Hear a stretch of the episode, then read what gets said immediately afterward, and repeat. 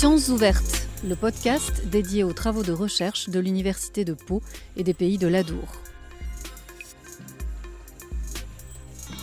Pour ce premier épisode, l'UPPA a choisi de mettre l'accent sur ses travaux consacrés aux petits vignobles, en particulier celui de Buzet dans le Lot-et-Garonne, et qui illustre l'une des missions interdisciplinaires de l'université, représenter et construire les territoires du futur. Laurent Jalabert, professeur d'histoire contemporaine et chercheur au laboratoire Identité, Territoire, Expression et Mobilité. La recherche euh, sur les vignobles euh, a toujours existé dans nos domaines des sciences humaines et sociales. C'est quelque chose qui est très ancien. On s'est beaucoup intéressé à l'histoire de la vigne et du vin dans la très longue durée de l'Antiquité à nos jours. Et tout particulièrement dans nos régions du, sud de la France, autour des vignobles de Bordeaux, du Languedoc.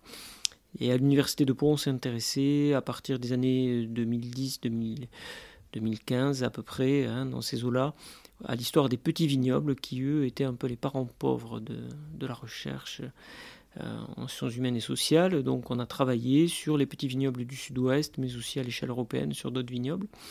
Donc euh, c'est ainsi, enfin, c'est comme ça que les choses se sont développées, enclenchées avec nos partenaires des vignerons de Buzet. Pierre Philippe, le directeur euh, de la cave de Buzet, cherchait des chercheurs pour réfléchir à l'identité du vignoble de Buzet, à son histoire, se poser des questions sur le fait qu'à Buzet, on est dans un vignoble dans lequel la coopérative détient plus de 90% des parts de marché. Et donc, il voulait savoir pourquoi, un peu d'où ça venait, quelles étaient les raisons de cet attachement des vignerons à leur coopérative alors comme peu partout ailleurs dans, dans le pays et, et à l'échelle internationale, les coopératives étaient entrées plutôt dans une phase de déclin, de crise dans la viticulture, et qu'il avait plutôt une tendance à voir euh, se développer la production indépendante, de petits producteurs indépendants. Donc en fait, il voulait comprendre un peu quel était euh, l'ADN historique un peu de, de ce vignoble. Hein. Finalement, nos centres d'intérêt se sont croisés. Lui voulait comprendre l'histoire de son territoire, de son vignoble et nous, on cherchait à créer cette histoire des petits vignobles. Passionné d'histoire, Pierre Philippe, directeur général de la coopérative des vignerons de Buzet, a choisi de s'entourer de professionnels pour retracer l'histoire du vignoble et du château de Buzet. On est sur un métier, le vin, euh, qui repose beaucoup sur euh, ces notions de, terroir, d'identité, euh, de légitimité liée à l'histoire. voilà. Nous sommes un jeune vignoble. La coopérative s'est créée en 1953, mais ce qu'il faut savoir, c'est qu'en se créant en 1953, son objectif est euh, de créer aussi l'appellation d'origine contrôlée busée. C'est-à-dire que cette entreprise ne s'installe pas sur une appellation existante, elle s'installe à un endroit où il y a très peu de vignes et a pour ambition euh, de créer une appellation d'origine contrôlée à cet endroit-là, chose qu'elle obtient d'ailleurs 20 ans après. Et donc on est, on est finalement une appellation assez jeune dans l'histoire de la viticulture française. Et donc, euh, bah, il était important de, bah, de, se trouver un ancrage dans le temps. Cette notion de terroir, euh, ce n'est pas simplement qu'un ancrage au sens physique du terme, c'est aussi un ancrage au sens euh, sociologique, au sens historique. Et, et donc, voilà, ça a permis de, bah, finalement de nourrir notre discours et, de, légitimiser notre raison d'être. Mais à l'ombre du grand arbre bordelais, euh, avec en plus pour nous euh, une particularité, c'est que certes on est euh, alors aux portes de Bordeaux et, aussi, on pourrait dire quelque part aux confins des vignobles du Sud-Ouest. On a un encépagement qui est un encépagement de type bordelais. on, ne, retrouve pas les mêmes identités de cépages que dans le vignoble du Sud-Ouest. D'ailleurs, le problème du vignoble du Sud-Ouest, c'est que finalement, il a assez peu d'identité. Comment établir un lien commun entre Jurançon, euh, Madiran, Cahors, Buzet, euh, c'est compliqué. Donc euh, voilà, donc cette identité qu'on retrouve sur des vignobles comme Bordeaux ou les vignobles bourguignons ou la, vallée du Rhône, etc. C'est beaucoup plus compliqué sur le, sud-ouest. Donc on est en plus une coopérative qui avons créé une AOC. On a une situation quasi monopolistique. Euh, on est complètement autonome sur le plan, euh, euh, financier, puisqu'on est rattaché à aucun grand groupe coopératif. Autonome sur le plan commercial aussi, parce que c'est nous qui vendons directement aux grandes enseignes françaises ou internationales sans passer par le, par l'interface des, négociants. Enfin bref, c'est plus l'originalité de notre, de, de, notre identité qui fait qu'on a encore une raison d'exister.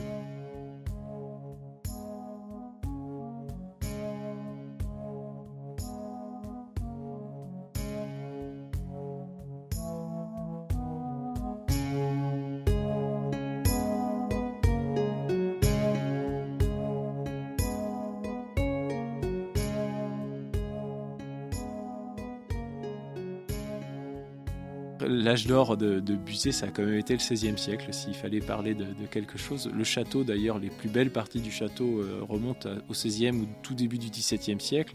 Pierre Courroux, chercheur à l'UPPA et spécialiste de l'Albret. Ce qui correspond euh, à ce qui fait rêver toute la région, hein, le règne d'Henri IV, euh, voilà, et en fait Charles IX et Henri III, Henri IV, cette fin XVIe, début XVIIe siècle, il y a des très beaux plafonds peints au château de Buzet, mais aussi c'est ça qui a donné sa première grande réputation en France au vin. Parce qu'en fait, euh, au Moyen Âge, on connaît très mal les vins réputés. Il y en a quelques-uns, on sait que la Bourgogne, c'est très réputé, le vin de Beaune. Mais dans le domaine du Bordelais, euh, on a très peu d'appellations vraiment euh, réputées. C'est à partir du XVIe siècle qu'on commence à beaucoup mieux connaître euh, les, appellations vraiment euh, et, que le vin de Nérac justement euh, est réputé. Et pourquoi vin de Nérac? Ben Parce que ce qui crée cette appellation et donc cette petite zone de, de ce petit vignoble, c'est la cour de Jeanne d'Albret puis d'Henri IV à, Nérac. Et en fait, les rois se fournissent dans les vignobles alentours pour des raisons pratiques, et tout le monde veut ben, boire la même chose que le roi. Et donc, à l'époque, les vins les plus réputés, c'est le vin de Vendôme, et les rois de Navarre, eux, ont le vin de Nérac.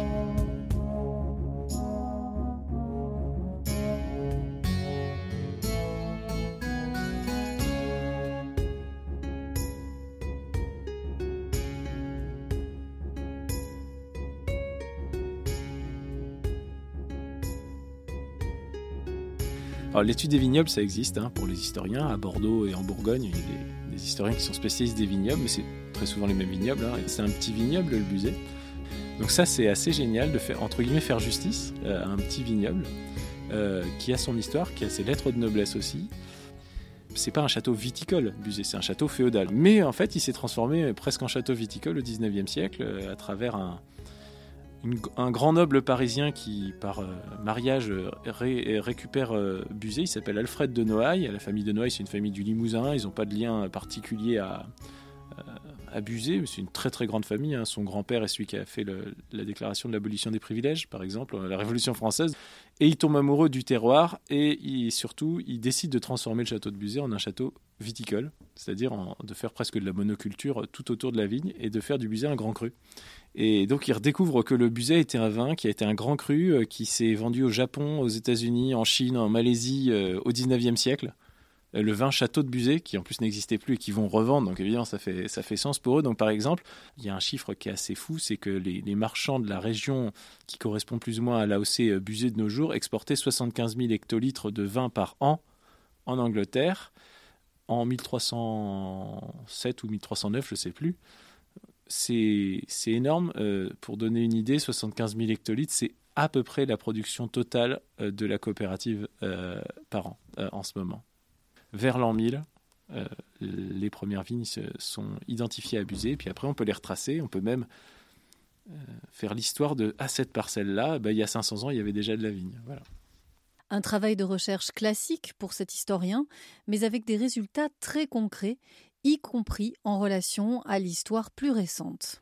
Alors ma recherche, elle consiste euh, à explorer tous les fonds d'archives sur le château de Buzet, qui, a, qui un château qui a pas mal d'archives assez riches, hein, qui se trouve un peu aux quatre coins de la France. Et même, on pourrait aller à l'étranger, mais bon, il y en a assez peu à l'étranger. Mais déjà à Paris, à Tulle en Corrèze, euh, de manière assez surprenante, euh, aux archives des Pyrénées Atlantiques, du Gers, des Landes, etc.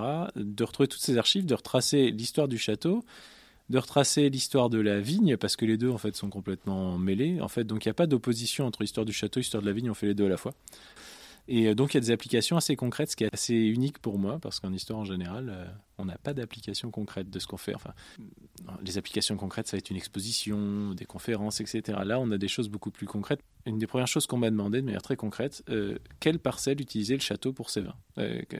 Quelle parcelle de vigne? Et est-ce que parmi ces parcelles il y en a toujours aujourd'hui qui étaient possédés par les vignerons de Buzet? Il se trouve qu'il n'y en avait que 7 hectares, mais il y en avait quand même 7 hectares. Grâce à mes travaux, les services des vignerons de Buzet ont envoyé un dossier euh, à la répression des fraudes pour demander le droit d'appeler une cuvée Château de Buzet, ce qui, n'avait pas droit de faire auparavant. Ça a été validé, donc le vin Château de Buzet pourra se vendre. C'est dans le cours de l'année, je crois qu'il va être mis en vente. Voilà. Donc ça peut être très concret parfois. J'aurais trop de choses à raconter, donc je vais juste raconter une anecdote. Ce qui a beaucoup fait réagir les gens, c'est quand j'ai parlé du château pendant la Seconde Guerre mondiale. Et vraiment, quand j'ai un peu creusé ça, j'ai publié un article là-dessus dans une revue locale, et puis j'ai beaucoup expliqué ça aussi lors des visites du château. J'ai eu beaucoup des descendants des, des, descendants des familles impliquées qui sont venus me parler euh, en me disant, en me remerciant. Euh, merci beaucoup de, faire la lumière là-dessus. Merci beaucoup euh, qu'un historien s'en charge parce qu'on entend, on entend dire beaucoup de choses, mais on ne sait pas. Et c'était toujours des sujets très. oui, c'est la mémoire très crispante. Et alors là, c'est pas le vignoble, mais c'est vraiment, on est dans la mémoire vive, on est dans les gens qui ont connu les gens dont je parle. Ah oui, moi, je me souviens, ma mère me disait que. Et alors moi, en tant que médiéviste, quand on n'est pas habitué à ça, c'est très très touchant de les voir tous venir me voir. À travers l'histoire de ce vignoble, les chercheurs de l'université décrivent les mécanismes de sociétés particulières et leur capacité d'adaptation dans un monde de plus en plus concurrentiel.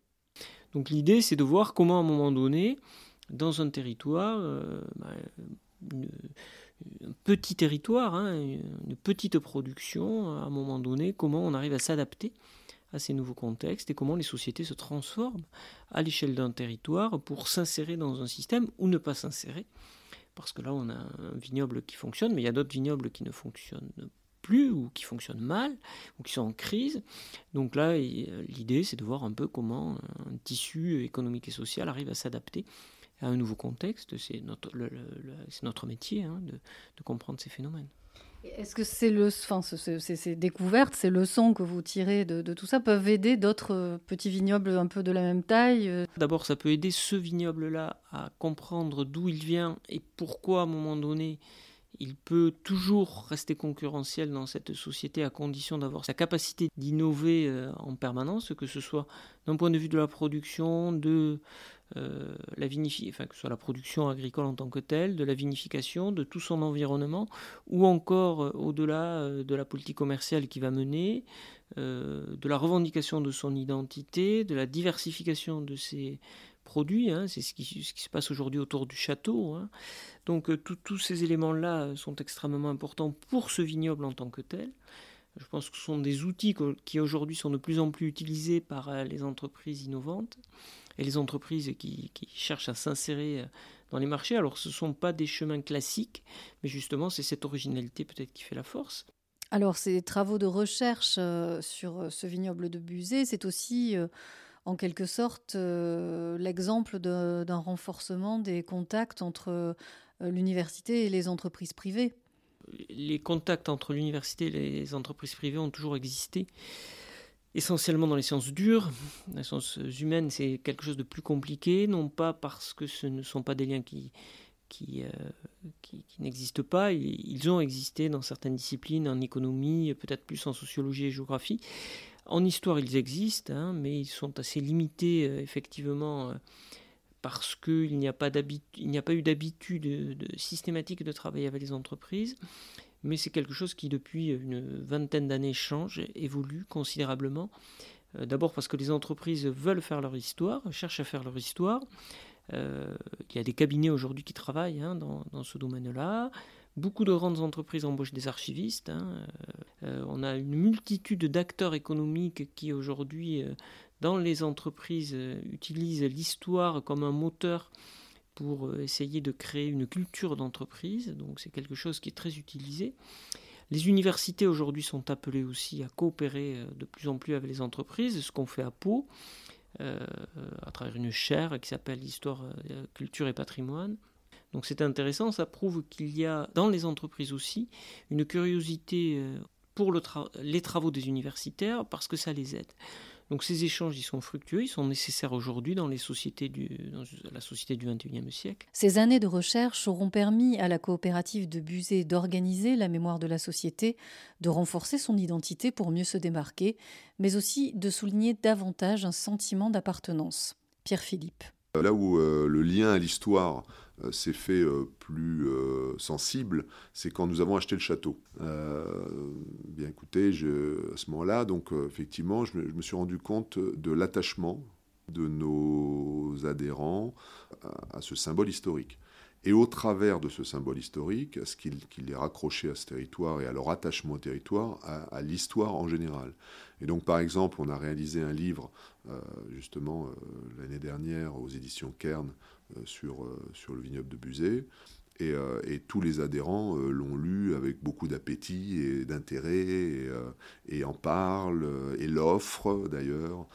et donc ça a contribué à, aussi à, une chose qui est importante pour, bah, pour maintenir un projet collectif, c'est la fierté.